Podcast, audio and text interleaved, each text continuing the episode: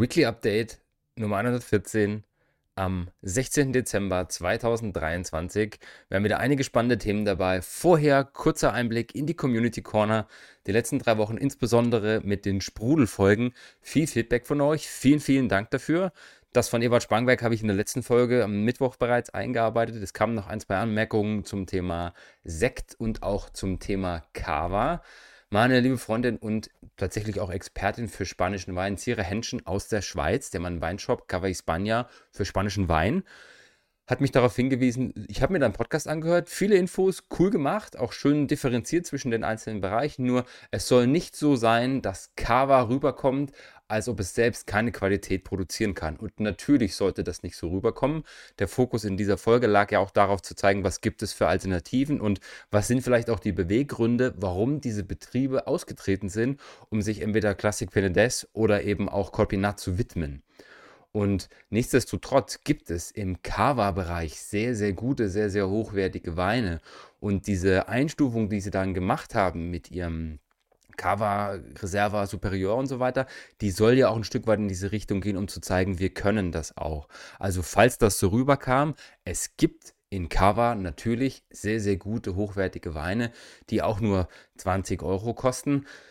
Der Ruf generell von Cava ist ein bisschen belasteter als der es vielleicht von Classic Penedès oder eben auch von Corbinat ist. Und das gleiche gilt auch für den Sekt. Also auch da viel Feedback gekommen, deutscher, österreichischer Sekt.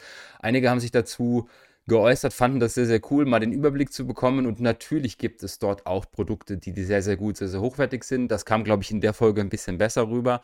Und wenn wir mal ausblenden, was es so am Massenmarkt gibt, für das es ja auch eine Berechtigung gibt, gibt es auch hier super Sprudel. Deswegen an dieser Stelle gleich mal der Aufruf. Wer sich mal durch diese Welt verkosten möchte, nächsten Dienstag nehme ich noch die Folge für Cremant auf, die dann Mittwoch online kommt. Am Mittwoch, dem 20.12., mache ich hier in kleiner Runde eine Verkostung mit den ganzen Schaumwein-Variationen, die es so gibt. Kostet auch nichts, ist so ein bisschen auch aus wissenschaftlichem Ansatz gedacht. Also wer da dabei sein möchte, schreibt mich einfach kurz an. Infos dazu gibt es auf Social Media und selbst wenn nicht, schreibt mir ein E-Mail an podcast.pinopixel.com oder haut mich über Instagram an. Und jetzt viel Spaß beim Weekly Update.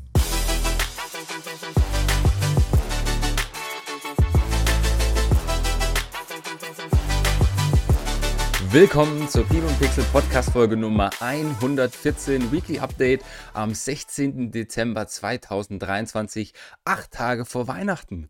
Es wird spannender, der Druck für die Geschenke steigt und vielleicht ist ja der eine oder die andere am überlegen, was schenke ich denn so einem Weinliebhaber, einer Weinliebhaberin zu Weihnachten? Und es gibt einen Haufen Vorschläge dafür. Natürlich gibt es ohne Ende Flaschen auf dieser Welt, nur vielleicht kann es ja auch mal irgendwas anderes sein. Nur so aus eigener Erfahrung, es bringt nichts, wenn ihr euch da krampfhaft irgendwas sucht, von dem ihr glaubt, das ist super fancy und modern. Es gibt so einen Haufen Zeug, was einem gerade so auf Instagram entgegenspringt, wie irgendwelche komischen Flaschenöffner, die man durch den Korken schubst und dann da Luft durchpumpt, um den Korken zu öffnen und sowas. Spart euch das. Nein, nein, nein, nein, nein. Dann lieber coole Sachen wie irgendwie ein Motto-Shirt. Meine Schwester hat mir immer ein cooles T-Shirt geschenkt, wo so ein kleiner Spruch drauf war. Es gibt einen Haufen coole Socken mit Weinmotiven. Also da sind der Kreativität keine Grenzen gesetzt. Ich mache auch in Kürze auf Instagram noch einen kleinen Vorschlag dazu. Also wer noch Inspiration braucht, der kommt in Kürze. Wer das Ganze hier mit Video sieht und sich fragt, wieso ist dieser Typ jetzt wieder so gestochen scharf? Kleiner Tipp an alle, die in diesem Apple-Universum arbeiten. Vor ein paar Wochen gab es ein Update auf iOS und auch auf dem, auf dem Mac auf Sonoma und plötzlich war das, was viele Jahre lang gefordert haben, möglich, nämlich die Hinterkamera, also sprich die Kamera aufs, auf des iPhones, ist plötzlich im Wide Angle möglich. Das heißt, wie so eine Art Fischauge, was zum einen dafür sorgt, dass ich mehr sehe, ist an sich cool. Problem ist, die Auflösung geht nach unten und ich war die letzten Wochen so ein bisschen verpixelt. Ich habe jetzt das Problem gefixt. Ich packe euch den Link dazu in den Show Notes. Ist ein 50 Sekunden YouTube-Video, ist eigentlich total simpel indem ihr in den Kameraeinstellungen einfach wieder von 0,5 auf 1 stellt. Klingt simpel, das Problem ist, es ist nicht leicht zu finden. Und wer das Problem auch hat, der kriegt von mir den Link. Und ab heute gibt es die Aufnahme wieder gestochen scharf. Also, starten wir rein ins Weekly Update. Paar coole Dinge dabei. Celebrity Corner heute sogar mit zwei Deutschen, eigentlich drei, aber mehr dazu später. Unser Thema Gastronomie, Mehrwertsteuer ist aufs nächste Level gehoben worden. Es gab die Woche einen Vorschlag der IG Kölner Gastro. Das ist so eine Vereinigung, ähm, breites Bündnis von Gastronomiebetrieben. Und die haben sich dafür eingesetzt, haben einen Brief geschrieben ans Ministerium des Bundestages. Wir haben hier einen Vorschlag für euch. Macht doch einfach eine einheitliche Mehrwertsteuer für In-House-Food und Takeaway von 10%. Und das klingt jetzt erstmal nach einem fairen, guten Mittelweg. Die Frage ist natürlich, was bedeutet das für das Gesamtkonstrukt? Ich habe mich bemüht, Zahlen zu finden. Wie ist denn das Verhältnis von In-house konsumiert und Takeaway? Leider habe ich dazu keine Zahlen gefunden, deswegen ist es natürlich schwer, das so ein bisschen ins Verhältnis zu setzen. Der Brief hier, der Artikel spricht davon, dass das, was die Steuerlast quasi hebt für das Außerhausgeschäft von 7 auf 10, wird dann wiederum kompensiert durch die Mehreinnahmen, die dadurch kommen. Es wird ein bisschen, ja, ausbalancierter für die Leute werden. Vor allem wird es zu wesentlich weniger Bürokratie führen und das Ganze dann auch einfacher machen und dann eben auch Kosten sparen in der Gastronomie. Und natürlich wieder die Frage ist, was passiert denn mit den Kosten, die ich dann einspare? Lege ich die dann auch um in Richtung der Kundschaft oder behalte ich mir das dann natürlich ein? Die Punkte, die hier aufgeführt sind für, sage ich mal, die Reduzierung des jetzt wieder angestrebten Mehrwertsteuersatz von 19% ab Januar sind natürlich unter anderem die gestiegenen Kosten. Also das, was man tatsächlich klassischerweise so liest, äh, steigende Kosten für Strom, Wasser, Gas, Heizung, Personal, Telefon und so weiter.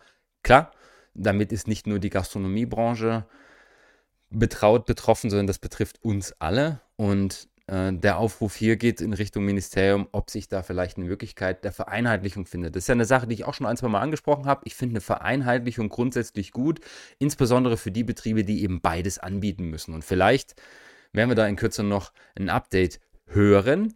Ein sehr, sehr spannender Ansatz dazu zeigt sich jetzt von einem Restaurant aus Hamburg. Ähm, und zwar werden die es so machen, dass die sagen, uns ist völlig egal, was ab Januar mit der Mehrwertsteuer passiert.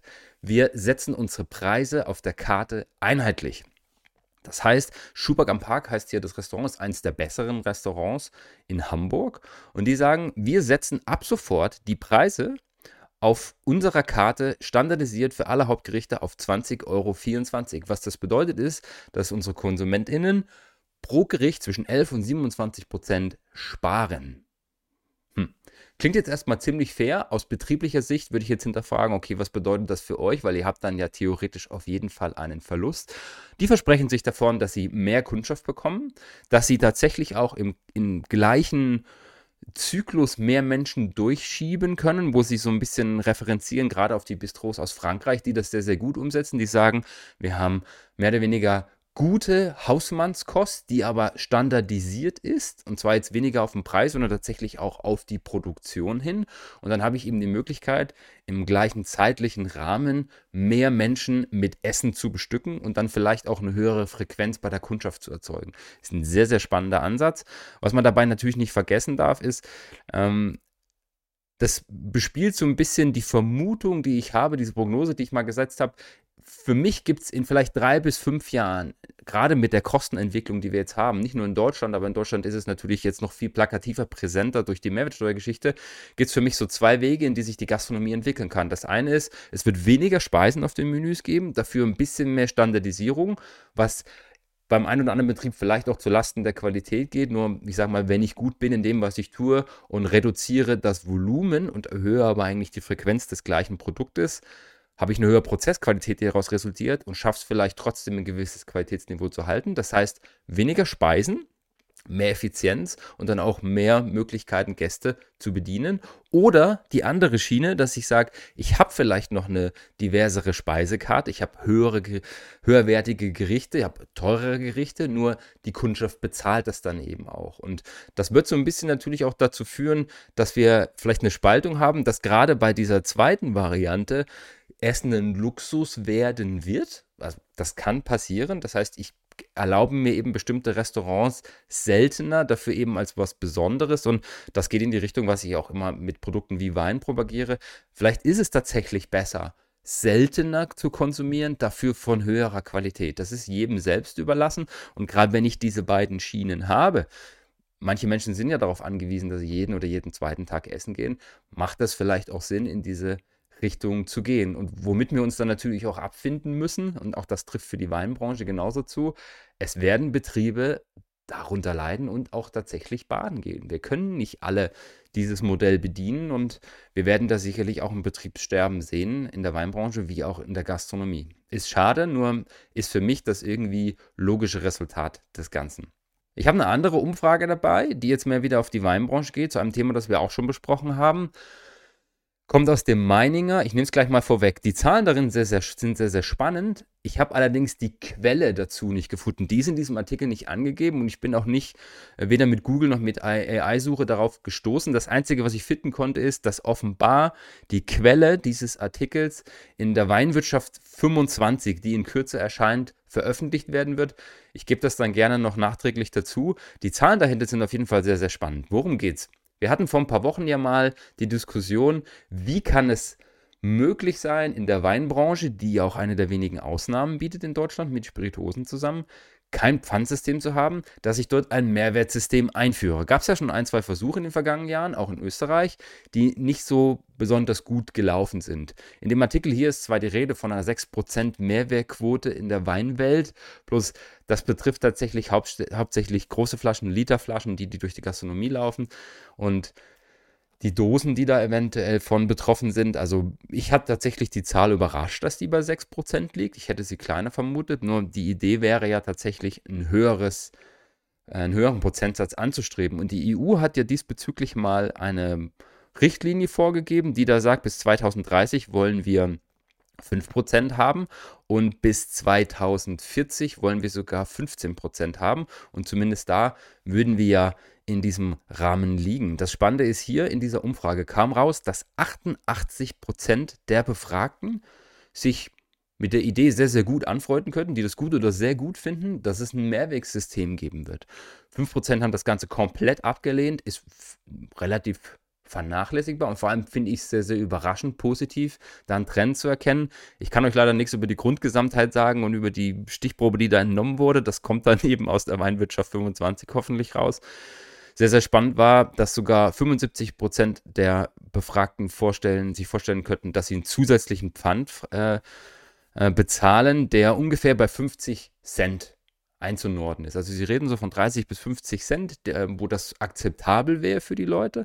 Und was natürlich auch sehr, sehr spannend ist, in welchen Gefäßen wird das denn ausgegeben? Wir reden ja nicht nur von einem Flaschenpfand, sondern wir reden ja auch von einem ähm, Kastenpfand oder was auch immer. Und auch hier haben sich über 70 Prozent für eine Mehrwegkiste ausgesprochen und wären sogar mit 4,50 Euro Preis pro Kiste einverstanden. Ähm, Finde ich erstmal einen sehr, sehr guten Trend, dass dahinter ein riesen strukturelles, strategisches und vor allem auch infrastrukturelles Aufkommen liegt und das Ganze mit Logistik und kurz verknüpfen, klar. Und ich meine, A, haben wir noch eine Weile Zeit bis 2040, trotzdem finde ich das Bestreben sehr, sehr gut. Und mit den gestiegenen Flaschenpreisen Generell, wenn ich jetzt auf mal Einwegflaschen gehe, haben sich einige Betriebe, zumindest in meinem Umfeld, schon mal dazu geäußert zu sagen, jetzt wo die Flaschen so teuer sind, macht es ja vielleicht tatsächlich wieder Sinn, Flaschen zu spülen und wieder zu verwenden. Wir sind nur einfach noch nicht in der Lage, die Flaschen von unseren KonsumentInnen ohne Probleme zurückzubekommen. Da gibt es so kleine Beispiele. Es gibt eine äh, Bewegung in England, Südengland, wo ich das live miterlebt habe, die dann tatsächlich rumfahren und die Flaschen wieder einsammeln. Das ist sehr regional.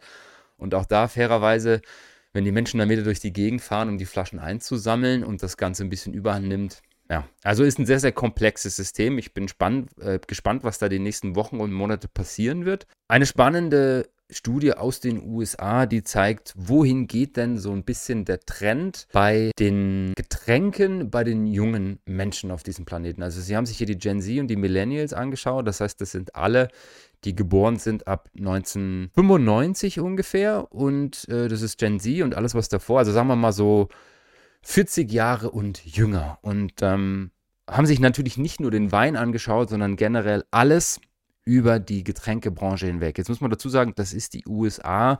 Die sind ein bisschen anders aufgestellt als wir. Also das, was da passiert, ist nicht repräsentativ für die ganze Welt. Nur die USA ist ein sehr, sehr großer Markt, wo insbesondere auch viele hin exportieren. Ich habe kürzlich erst wieder mit befreundeten Winzern gesprochen, die mir erzählt haben, sie haben von einem Kollegen aus USA gehört, dass gerade der Ruf nach österreichischen Weinen dort steigt. Und dass es auch Sinn macht, gerade weil die preis-leistungsmäßig da sehr, sehr gut in den Markt passen. Und das bespielt auch so ein bisschen das, was aus dieser Umfrage rauskam. Nämlich, das zweitbeliebteste Getränk der AmerikanerInnen ist Wein. Und jetzt werden sich einige fragen, was ist denn auf Platz 1? Und das hat mich wirklich aus den Socken gehauen. was glaubt ihr, was das ist? Es sind Softdrinks. Das ist Wahnsinn. also äh, vielleicht mal kurz zur Basis dieser Umfrage. Sie haben ungefähr 1300 äh, Gen Zs befragt äh, die zwischen 21 und 26 sind. Legal Drinking Age in den USA fängt erst bei 21 an. Das heißt, alle, die 18 bis 21 sind, würden jetzt bei uns mit drin sein. In den USA ist es ausgeschlossen. Ähm, das heißt, wir reden von 1300 in Summe, die befragt worden sind. Und da kam eben raus, Wein Platz 2, Softdrinks auf Platz 1. Und das hat auch den Herren, der die Studie verantwortet hat, ein bisschen überrascht. Was mich viel mehr überrascht hat, ist, dass diese ganzen Kategorien, die ja doch in den letzten Monaten und Jahren eine gewisse Sichtbarkeit bekommen haben, sie werden hier genannt mit Healthy, Sustainability, Organic oder Low Calorie, dass die überhaupt keine Rolle spielen. Also klar, es gibt Menschen, die darauf achten, und das war ja auch meine Vermutung vor ein paar Wochen, dass es so ein zusätzliches Verkaufsargument sein kann. Das heißt, wenn es in mein klassisches Raster passt, finde ich es cool und sage, okay, das kaufe ich, weil es schmeckt mir, ähm, es passt in mein Preisniveau und hey, es ist auch noch nachhaltig produziert. Cool. Aber es ist nicht der primäre Treiber, zumindest bei den Befragten hier in den USA, sondern das, was sie im Wesentlichen antreibt, ist, es schmeckt mir, es ist einfach zu finden und zu kaufen und es ist der Preis. Und da sind wir schon da, wo sich klassisch auch Marketing, die Marktwirtschaft abspielt. Es gibt immer einen sehr, sehr breiten Grundstock, den es zufriedenzustellen gilt. Da spielt auch das rein, was wir ja in der letzten Folge über Sekt gesagt haben. Auch wenn vielen von uns, die in der Weinbranche tiefer drin sind, Sekt vielleicht schmeckt in höherer Qualität, Rotkäppchen, Mumm, Deinhardt und Co., die bespielen halt nun mal diese breite Masse und das Zeug ist ja nicht umsonst dry oder extra dry mit Zucker versehen zwischen 12 und 30 Gramm äh, pro Liter, damit das ein bisschen gefälliger wird und dann eben auch in einem Price Range unterwegs ist, wo ich sage, das passt bei vielen noch in den Geldbeutel und ähm, was ich einen sehr, sehr spannenden Ansatz finde, gerade für euch, wenn ihr sagt, ich suche mir eine neue Nische oder ich bin vielleicht am Überlegen, was ich mit meinen Produkten anstelle. Wie kriege ich die denn gerade ran an diese jüngere Generation? Das ist eine Sache, die, wie ich finde, nicht nur für die USA eine Relevanz hat, sondern auch für uns. Was nämlich aus dieser Studie durchaus auch abzuleiten ist, ist, ähm, Wein muss einen einfacheren Zugang kriegen. Natürlich ist es easy zu sagen, ich gehe jetzt mal in den Supermarkt, da kostet irgendwas 3,50, das nehme ich mit und wenn es nicht schmeckt, okay, ist nicht schön, aber das tut nicht weh. Aber ein Wein, der 15, 20 Euro kostet, der tut mir natürlich schon weh im Geldbeutel, wenn er mir nicht schmeckt. Und dann kommt ja noch dazu, dass fast alle von uns, die nicht in irgendeinem äh, Weingut aufwachsen und sehr, sehr früh mit Wein in Kontakt kommen, die haben ja so einen klassischen Entwicklungspfad. Wir kommen alle von Getränken, die gefälliger, einfacher sind, einfacher auch zu greifen, geschmacklich, die vielleicht einen Restzucker haben, wo die Säure nicht so hoch ist oder die Gerbstoffe und entwickeln uns dann wenn wir uns mehr mit dem Produkt beschäftigen Richtung Qualität. Das trifft ja nicht nur für Wein zu, das gilt für Kaffee, für Schokolade, das gilt selbst für gastronomische Produkte. Je mehr ich mich mit dem Thema Genuss, Geschmack und auch Qualität beschäftige und mich dort reinkoste, desto weiter gehe ich ja weg von dem Standardkram, der für den breiten Gaumen gemacht ist. Und ich habe so viele Menschen in meinem Umfeld, die in den letzten Jahren mehr und mehr mit mir sich in diese Weinwelt reingekostet haben, die vielleicht Mitte 20 sind, die heute sagen, ich kaufe mir lieber für 25, 30 Euro einen geilen Weißwein oder vielleicht sogar für 40 Euro einen Champagner-Rosé, als mir für 5 oder 8 Euro den Blubberlutsch aus dem Supermarkt zu kaufen, weil ich jetzt weiß, wie es schmecken kann, wenn es qualitativ hochwertig ist. Das heißt, ich weiß Genuss mehr zu schätzen. Also, was das bedeutet für euch als Betrieb, macht eure Weine einfacher zugänglich. Da gibt es mehrere Möglichkeiten. Macht Veranstaltungen, macht Verkostungen vor Ort.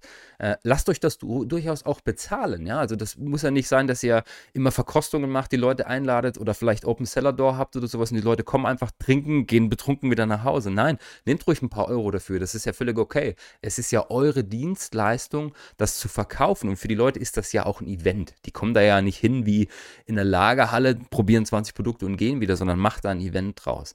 Macht Veranstaltungen Veranstaltungen, macht Verkostungen, nimmt vielleicht auch drei, vier, fünf Betriebe aus dem Umland und macht mal so eine Regionsgeschichte. Dieser Konkurrenzgedanke, finde ich, ist da eher zu vernachlässigen im Vergleich zu dem, mehr Leute einfach Zugang zu geben zu einem qualitativ hochwertigeren Produkt.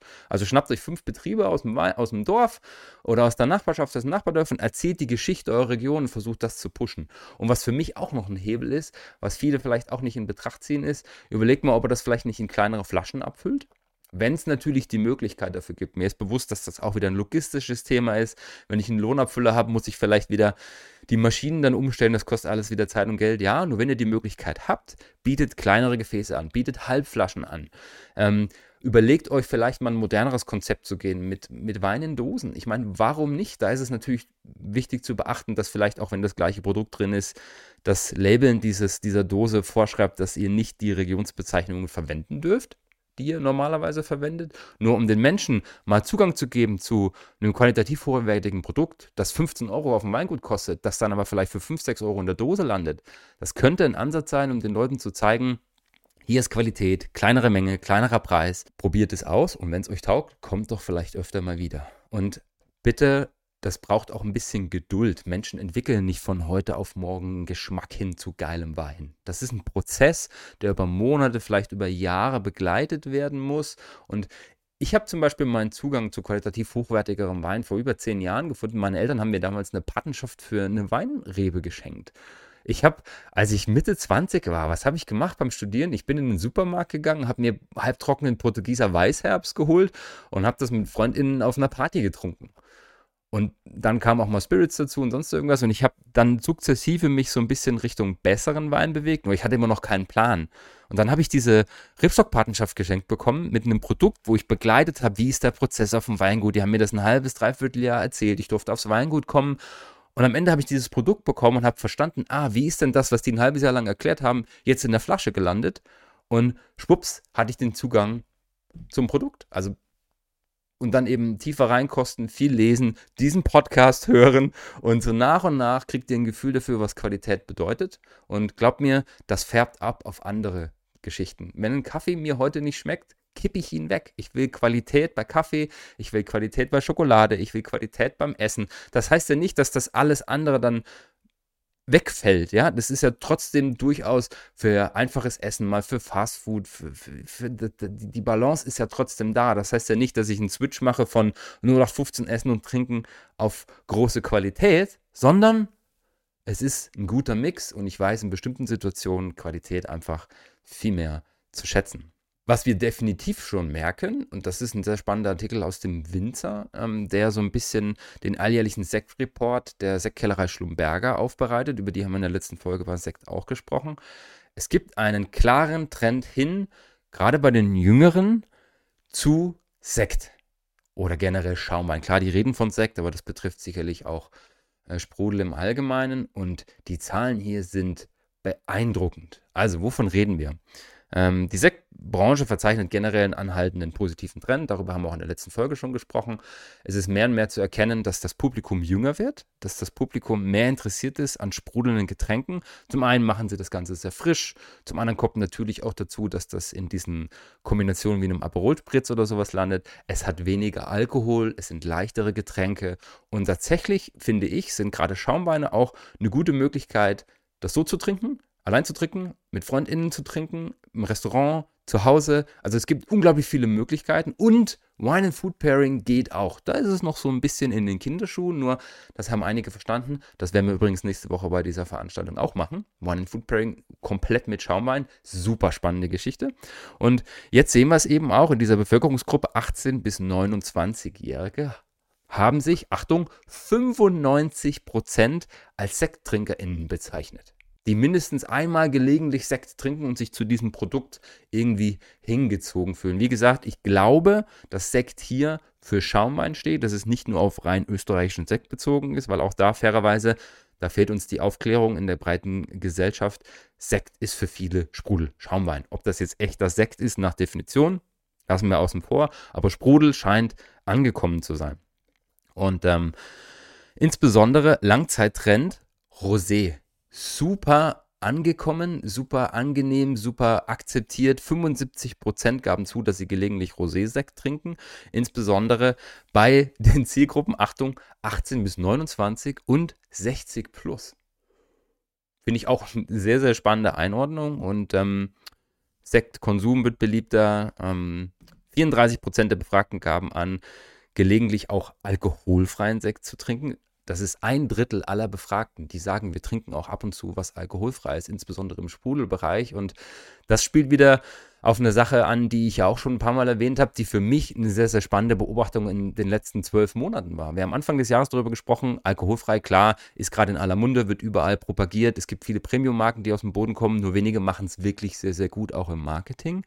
Der spannende Punkt ist hier, Menschen wollen in einem gesellschaftlichen Umfeld nicht mit Wasser oder mit Saft anstoßen. Die Zeiten sind tatsächlich vorbei und ich habe so oft dieses Jahr dieses Gesicht der Menschen gesehen, wenn sie mit Wasser anstoßen mussten, weil sie sagen, ich kann heute nicht trinken, ich will heute nicht trinken, ich trinke generell nicht oder keine Ahnung, ist einfach nicht mein Ding, Alkohol, was auch immer. Und die fühlen sich natürlich gesellschaftlich ein bisschen unwohl, vielleicht auch unter Druck gesetzt. Leider Gottes wird in vielen Kreisen immer noch das als Krankheit angesehen. Wie, du trinkst keinen Alkohol, was ist mit dir los? Geht's dir gut?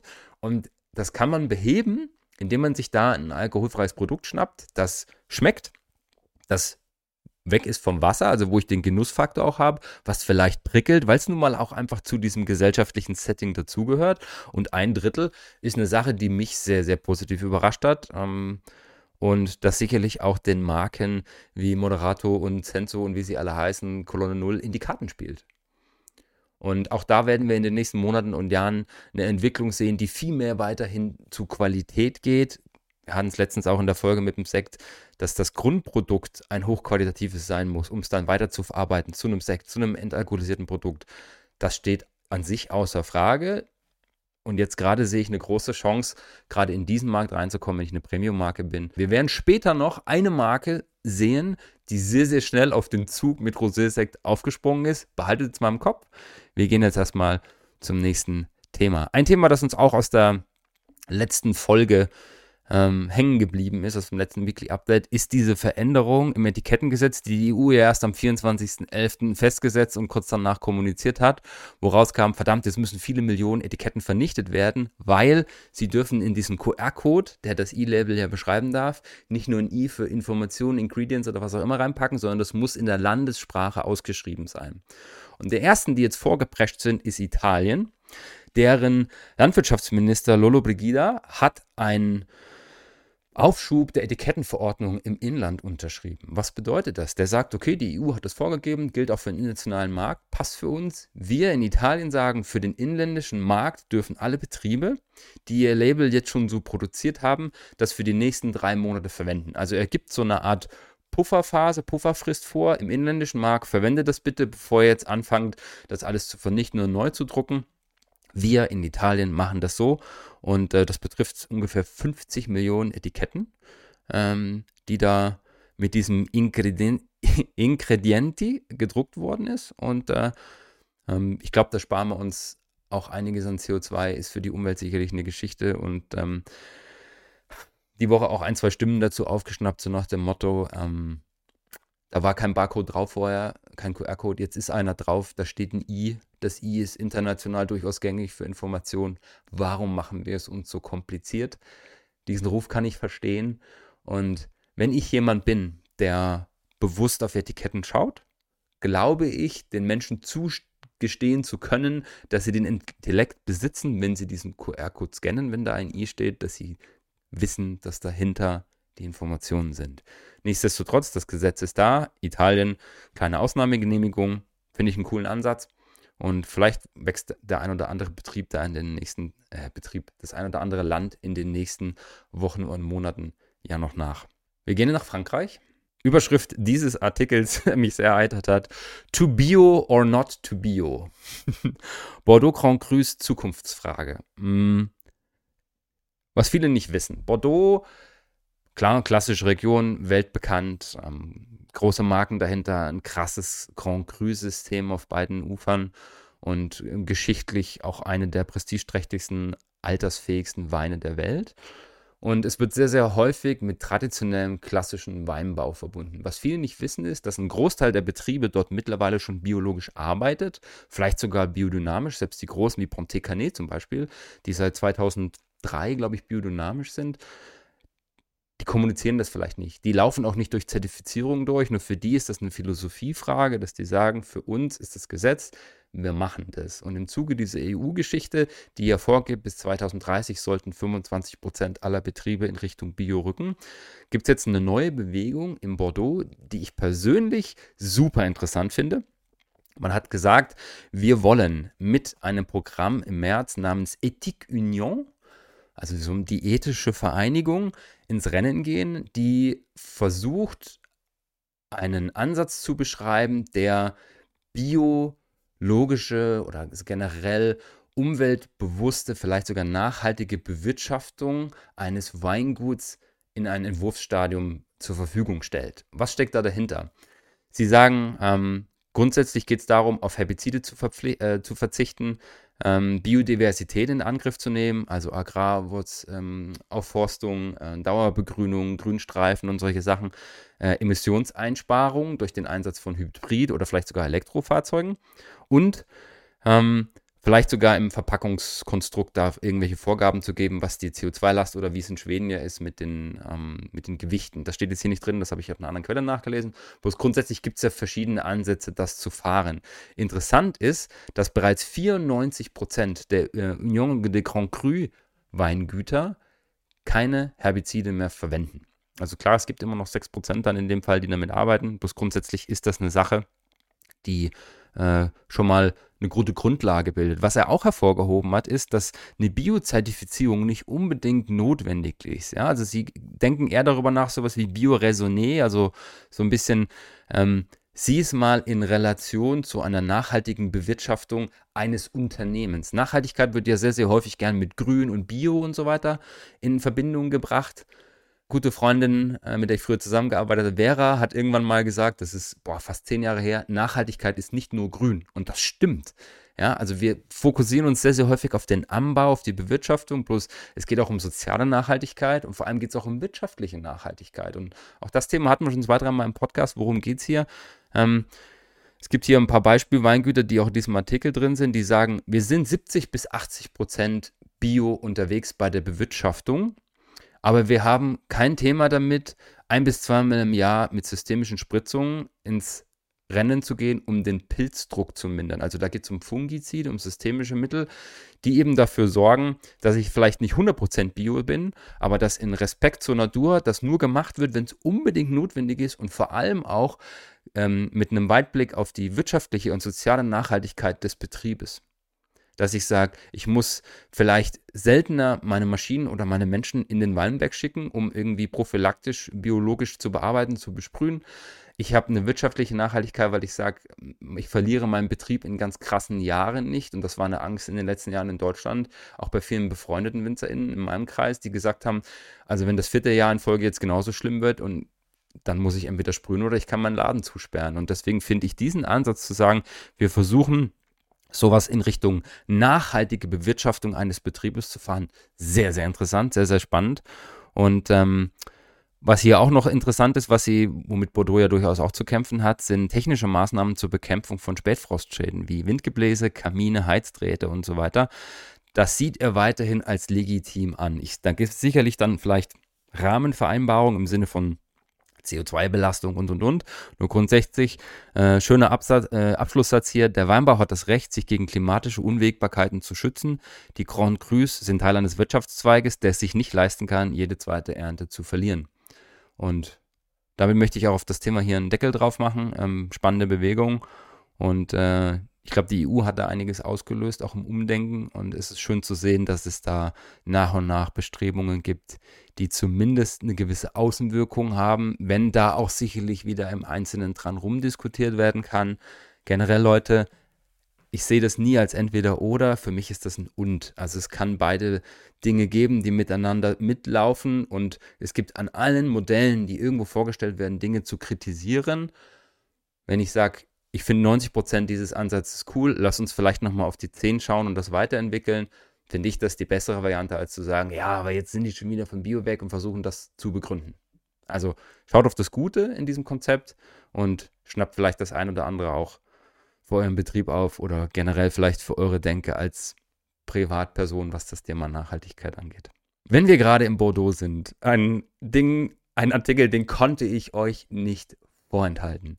Chateau Latour, eines der prestigeträchtigsten Weingüter in Bordeaux, hat ein sehr spannendes mm, Projekt laufen gehabt, was mich aus zweierlei Gründen interessiert hat. Zum einen natürlich, weil es in der Weinbranche ist, zum anderen, weil ich ein geowissenschaftlichen Hintergrund habe. Ich habe mich früher sehr viel mit Mineralien, Fossilien, mit Erdgeschichte und sowas beschäftigt. Ist immer noch so ein heimliches Hobby.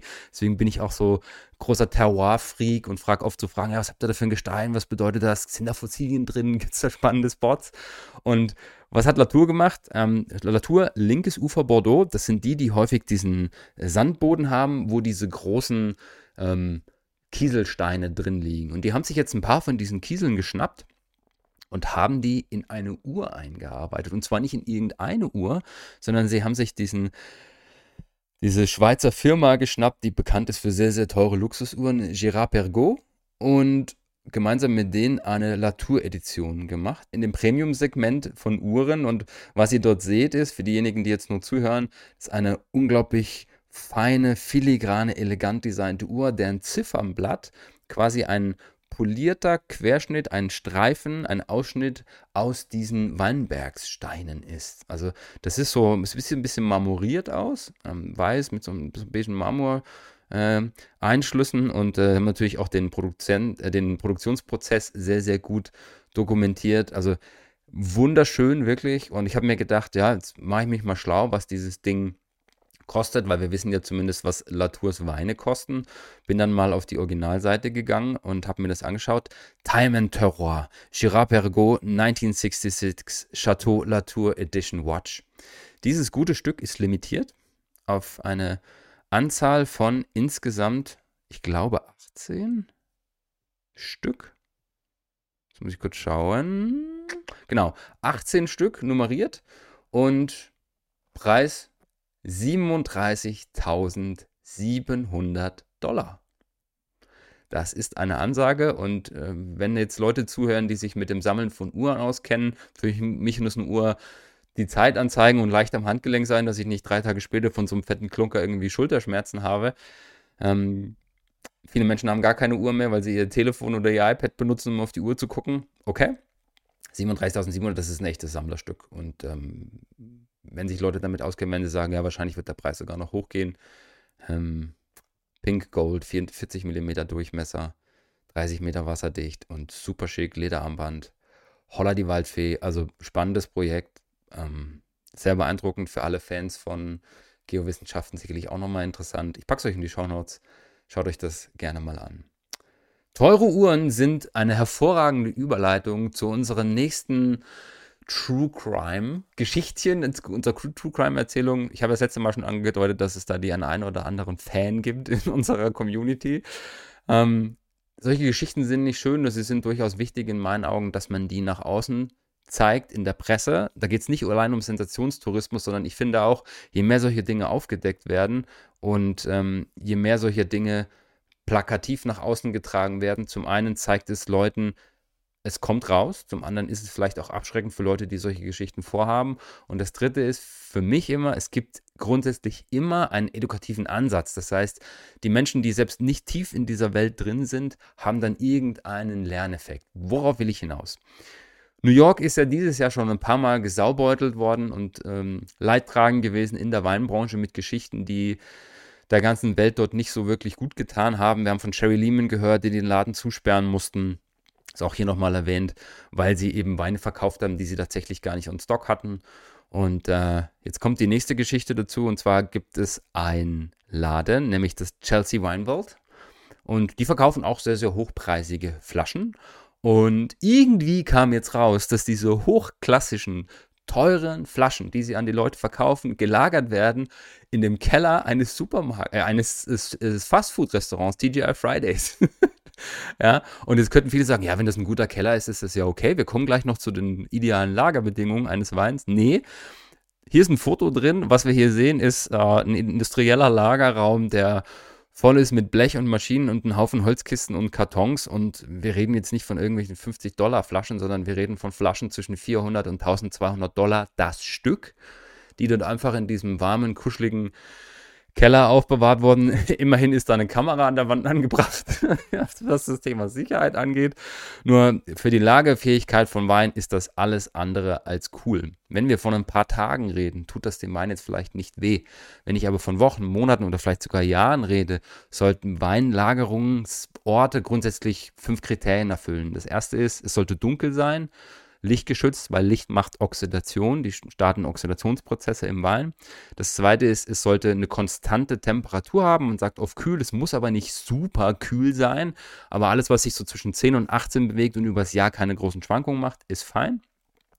Das dritte ist, im Idealfall sind Flaschen liegen gelagert, damit der Kork eben von innen feucht bleibt, wenn die Flasche verkorkt ist. Und dann, vierter Punkt, eine gewisse Luftfeuchte von außen, dass der Kork auch von außen feucht bleibt. Also sagen wir mal so 70 Prozent ist immer das, was man so als, als guten Wert ins Rennen gibt. Und das fünfte ist erschütterungsfrei. Und erschütterungsfrei haben viele nicht auf dem Schirm. Ich habe mal einen Weinkeller in München begutachtet, der in der Nähe einer U-Bahn-Station war. Da hat es alle zehn Minuten gerüttelt. Das ist einfach nicht gut für den Wein, weil insbesondere Rotweine dann stumpf werden über die Zeit. Stellt es euch so ein bisschen vor, wie dass die Extrakte, die Tanninen und so weiter, die da drin sind, einfach den Wein von innen abschleifen und ihn stumpf werden lassen. Und dieses Etablissement hier sieht so aus, als ob es ein, vielleicht zwei dieser fünf Faktoren erfüllt und äh, investigativ mittlerweile ist das FBI an diesem Thema dran. Da kamen nämlich noch mehr Dinge dann zustande. Also das war der Auslöser. Dann haben sie sich den Betrieb angeschaut. Lagerbedingungen sind nicht so geil und dann kam, kam eben auch raus, dass sie viele der Weine, die sie verkaufen, gar nicht so oft auf Lager haben.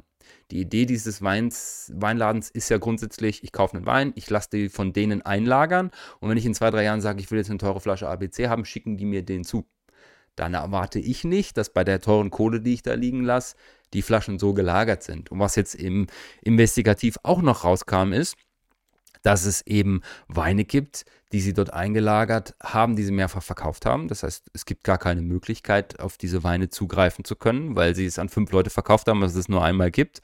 Äh, hier ist noch ein zweites Foto, also holla, die Waldfee.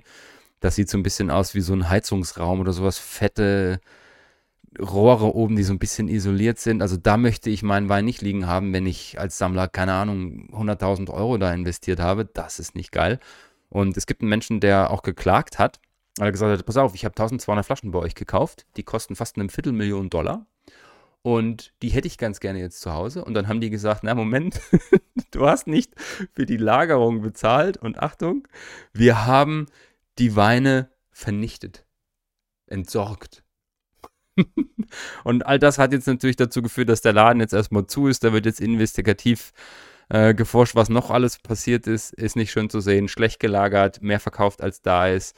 Und dann den Leuten noch irgendwelche abstrusen Geschichten äh, vorgelegt. Und der Herr hier hat dann noch erzählt, der das so ein bisschen versucht hat ähm, rauszufinden, als wir dann Anfragen gestellt haben oder Laden noch offen war, was ist denn mit meinem Wein? Ähm, investigativ auch als, als Anwalt, wie kann ich denn auf meinen zugreifen? Haben die irgendwann nicht mehr mehr die Anrufe beantwortet. Erst haben sie es verleugnet, dann haben sie die Anrufe nicht mehr beantwortet und er hat hier einen sehr, sehr schönen Satz reingebracht. Stell dir mal vor, du hast 500.000 Dollar in Wein investiert und erreichst die Leute nicht. Und jetzt stell dir das Pendant vor im normalen Alltag, du hast eine halbe Million in deiner Bank liegen, du willst an die Kohle ran und die Bank geht nicht mal ans Telefon. Du kommst auch in der Bank nicht rein, da ist keiner, mit dem du sprechen kannst. Und das gibt dann ein mulmiges Gefühl. Und ähm, für viele Leute, häufig wird ja Wein verpönt, als das ist so das Schickimicki-Ding der Superreichen, wenn sie die teuren Flaschen kaufen. Es gibt auch Menschen, die haben durchaus ihre Altersvorsorge in Wein liegen. Und für die ist das eben nicht so, dass die noch ein paar Millionen auf dem Konto haben. Und dann ist das natürlich eine Sache, die doppelt wehtut, wenn ich da nicht rankomme. Entweder weil ich es genießen will, veräußern oder was auch immer. Also, wieder mal eine crazy Geschichte aus den USA, was Fine Wine angeht. Und äh, das nehmen wir gleich mit in den nächsten Schub. Wir kommen in die Celebrity Corner.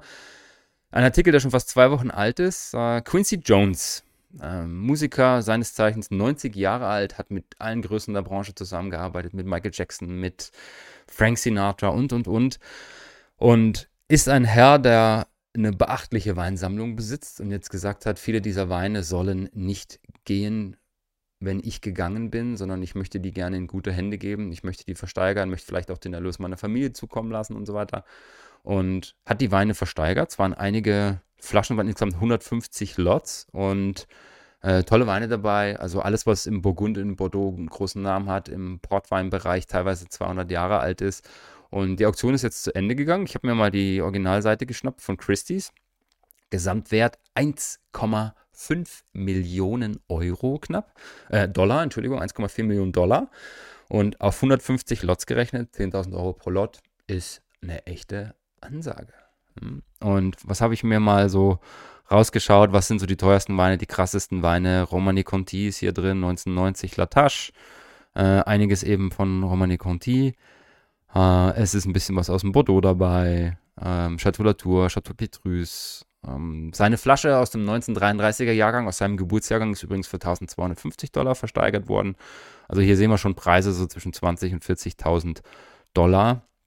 Das ist äh, echt, also das sind Preise, da wird einem schwindlig, wenn man mal darüber nachdenkt. Sechs Bottles sechs Flaschen, 50.000 Dollar. Und was auch sehr interessant ist, ich bin mal so ein bisschen durchgebraust, ich habe jetzt keine statistische Erhebung gemacht, viele dieser Lots sind teurer verkauft worden, als die eigentliche Schätzung von Christie's war. Und ich bin mir relativ sicher, dass das nicht nur für die herausragenden Zustände ein Zeichen ist dieser Flaschen, weil die sind alle top gelagert, sondern dass es eben auch mitschwingt, wem diese Flaschen vorher gehört haben. Und wenn ich dann noch ein Zertifikat kriege, vielleicht von Christie's, wo drauf steht, äh, Former Wine Seller of Christie, äh, Quincy Jones, kann ich mir vorstellen, dass das entsprechend den Wein nochmal anhebt. Das ist natürlich ein Bereich, in dem wir jetzt da unterwegs sind, der brutal spekulativ ist. Das sind Weine, die nur wenige von uns jemals verkosten werden. Und trotzdem, was ich vielleicht hier einfach mehr mit ausdrücken möchte, ist, Wein hat einen gewissen Wert und dieser Wert wird nochmal gesteigert, wenn da eine Marke dranhängt, auch wenn es eine Personal Brand ist hier wie Quincy Jones, die das Ganze dann beflügeln kann. Wir hatten es schon eine Weile nicht in der Celebrity Corner und jetzt gibt es was Neues. Äh, LeBron James, der nächste Celebrity, der in die Spirits-Welt einsteigt, diesmal aber nicht als Testimonial oder weil er sich irgendwie da einfach nur mal reingekauft hat, sondern Quincy, ähm, LeBron James hat vor drei Jahren in ein Tequila-Startup investiert und hat gemeinsam mit Diego Osorio, der da dahinter steckt, äh, drei Jahre an der Brand gefeilt und ist jetzt dieses Jahr rausgegangen mit seinem eigenen Tequila. Der Tequila ist ähm, eine der hochwertigsten Macharten, der mit der blauen Agave dort entsteht. Kostet 70 Pfund und geht erstmal nur in den englischen Markt. Ähm, ist tatsächlich ein Produkt, wie gesagt, wo er nicht nur einfach so drin ist, sondern wo er das auch, er hat es als Investitions gesehen, er hat das Ding drei Jahre mit begleitet und kommt jetzt damit raus. Ich finde es immer spannend, wenn SportlerInnen in so einen Bereich reingehen. Hier sieht man ein Foto, wo er den Whisky in seinem Glas hat, so wie es aussieht, sogar on the rocks mit Eis. Und äh, er scheint sehr, sehr happy damit zu sein. Ähm, einmal mehr ein Celebrity Spirit auf dem Markt, diesmal LeBron James und Tequila zwischen 65 Pfund geht's los und die Großen sind mit 180 Pfund eingepreist, was durchaus schon eine Ansage ist. Und wenn er jetzt an Casamigos und Co. denkt, die sind preislich weiter unten angesetzt. Vielleicht ist das einer der Gründe, warum sie jetzt erstmal in den englischen Markt gehen. Unter anderem natürlich auch, weil England auch ein Wachstumsmarkt für Geschichten wie Tequila und Whisky geworden ist in den letzten Monaten und Jahren. Und jetzt, seit langem mal wieder, in der Celebrity Corner eine deutsche Marke. Und zwar, wie könnte es anders sein? Joko Winterscheid und Matthias Schweighöfer, drei Freunde Weine, in Klammern, wir wissen immer noch nicht, wer der dritte Freund ist. Wahrscheinlich könnte ja so ein Marketing-Ding sein, ist der dritte Freund, die Freundin dann auch, die Kundschaft. Kann ja sein, man weiß es nicht genau, aber nach dem Ausstieg ähm, der lieben Winzerin äh, geht es hauptsächlich jetzt darum, dass die beiden das Ganze vermarkten. Und drei Freunde prickeln jetzt Rosé ist der Titel. Sie haben einen Pinot Noir Rosé Sekt rausgebracht, 12,90 Euro, wird als deutscher Sekt gelabelt, extra dry. Also bedient durchaus etwas breiter dieses Feld, ist definitiv im LEH das Premium-Segment mit 12,90 Euro. Also das spielt sich dann eher so im oberen Regal ab, wo sich schon das ein oder andere Brütprodukt vielleicht von einem Geldermann oder so tummelt. Und was ich daran besonders spannend finde, ist, die haben vorher über Instagram gefragt, liebe Leute, was wollt ihr denn als nächstes Produkt haben? Und dann kam der Rosé-Sekt raus und sie haben einen Rosé-Sekt gemacht. Und ihr könnt von diesem Wein wieder halten, was ihr wollt. Ob das jetzt schmeckt, ob das Qualität ist, das lassen wir jetzt komplett außen vor. Ist übrigens auf Nachfrage von Meininger ein ähm, rein hessischer Sekt. Also die Trauben kommen aus Rheinhessen. Und Markentechnisch ist das eine super spannende Sache, weil sie sich eben auf ihre Community einlassen. Und zwei spannende Punkte dabei. Zum einen, ich reagiere auf meine Community, ich bringe ihnen genau das Produkt, was sie brauchen, was definitiv den Verkauf anschieben, ankurbeln wird. Und das zweite ist, denkt an den Artikel von vorhin, Rosé-Sekt ist nun mal das Ding, insbesondere zwischen 18 und 29-Jährigen, wenn ich jetzt mal auf dieses klassische Kohorten-Generationen-Modell gehe. Und fair enough, was ist wahrscheinlich die größte Zielgruppe? Ich schätze mal, wenn ich jetzt an Winterscheid, insbesondere an Schweighöfer denke, das sind Leute, die sich äh, zwischen 20 ähm, und 40 bewegen, vermute ich jetzt mal. Hm. Also spannender Move, interessantes Punkt, coole und sinnvolle Erweiterung der Sparte Drei Freunde und vielleicht gibt es das in Kürze zu verkosten. Wir haben ja immer noch die Celebrity Corner Verkostung anstehen und dann werden wir sehen, ob wir sowas da vielleicht auch mit reinpacken. Das war's vom Weekly Update diese Woche. Ich wünsche euch ein wundervolles Wochenende, einen guten Start in die letzte Woche vor Weihnachten. Holt euch ein paar inspirierende Ideen für die Weihnachtsgeschenke. Bleibt gesund. Bis bald. Ciao, ciao.